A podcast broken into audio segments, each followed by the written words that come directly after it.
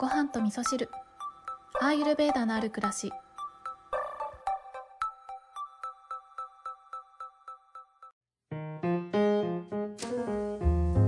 こんにちは、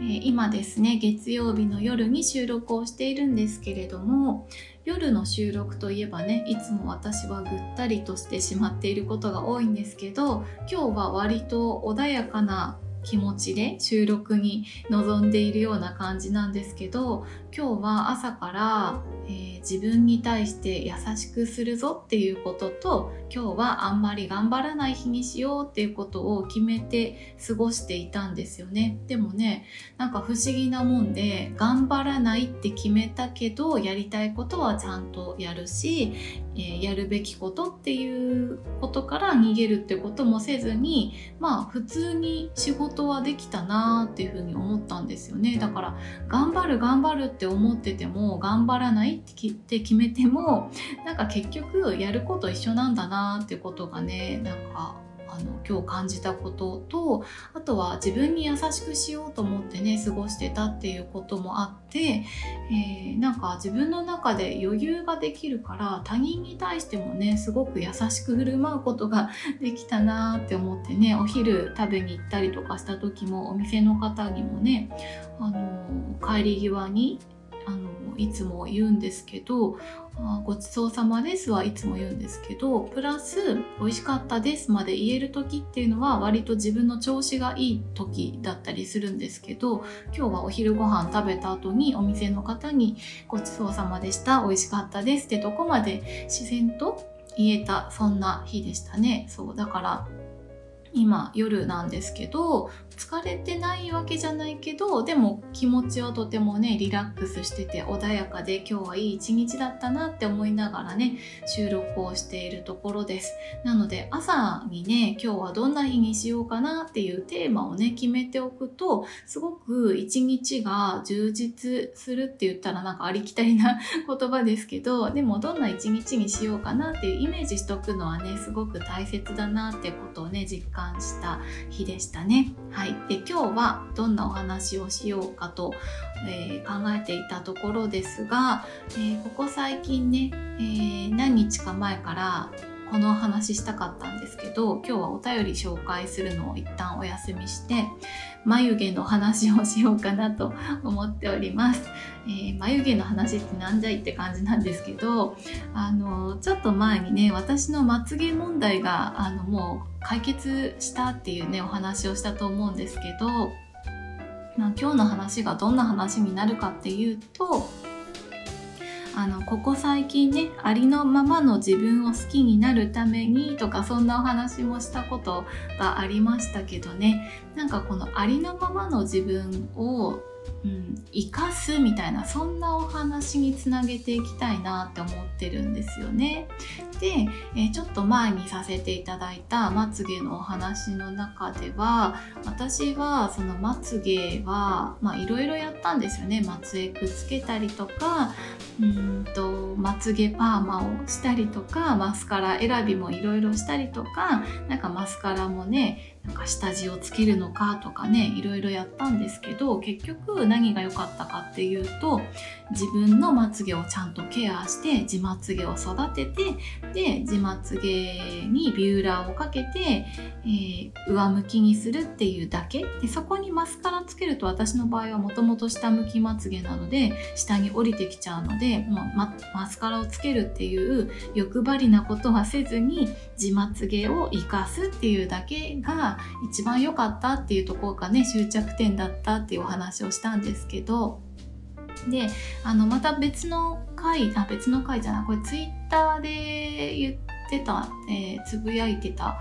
言葉なんですけどあの日中にねスキンケアでオイルをねあの何度かつけるよっていうコメントを書いていたんですけどこれこっちのあれ？ポッドキャストでも言ったのかな？言ってないかな？どっちなのかな？あのちょっと忘れちゃったんですけどあの基本的にスキンケアにはオイルを使うことが多いんですけど、まあ、化粧水とオイルのパターンが多くってで最近は、えー1日を通して朝晩だけじゃなくって日中も顔にオイルをつけるっていうことをするんですけどその基本的には私はメイクをしていないので眉毛を描くだけでファンデーションとかはつけずに、まあ、すっぴんなんですよね。で、まあ、すっぴんをきれいに見せたいから血行を良くするために何をしようかなとかそんなこと考えたりとかもしているんですけど結局そのオイルケアすると眉毛が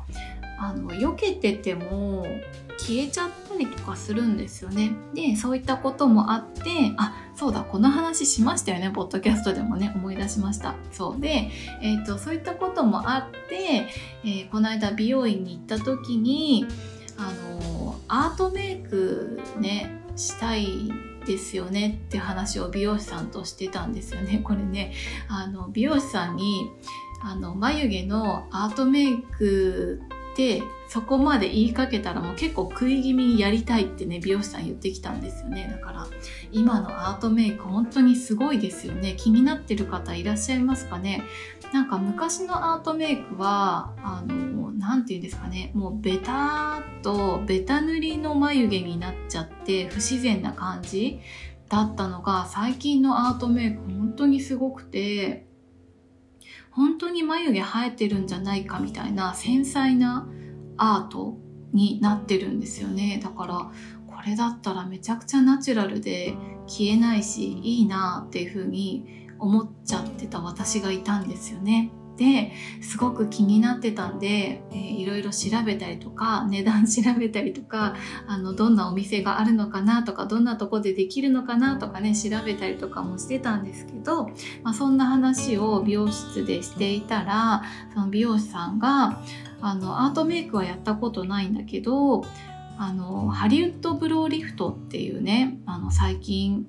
ねちらほら聞きますよねこれもね。あの眉毛を地眉毛をこうパーマかけるみたいな感じなんですかね。毛流れをきれいにしてで元々の眉毛を生かしながら、えー、眉を作っていくみたいなそういったうん施術があるんですけど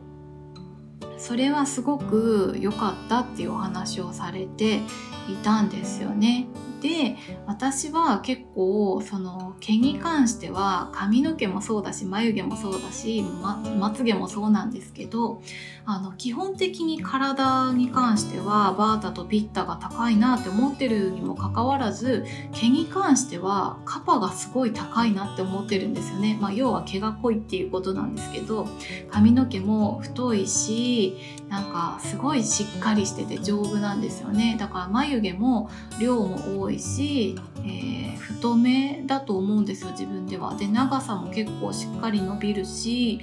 だから眉毛が薄いっていう方はあのそれはそれでお悩みだと思うんですけど濃いっていうとこもそれはそれでお悩みになったりするんですよね。で、まあそれ考えてた時に結局そのアートメイクした時に自眉毛が多い人ってあの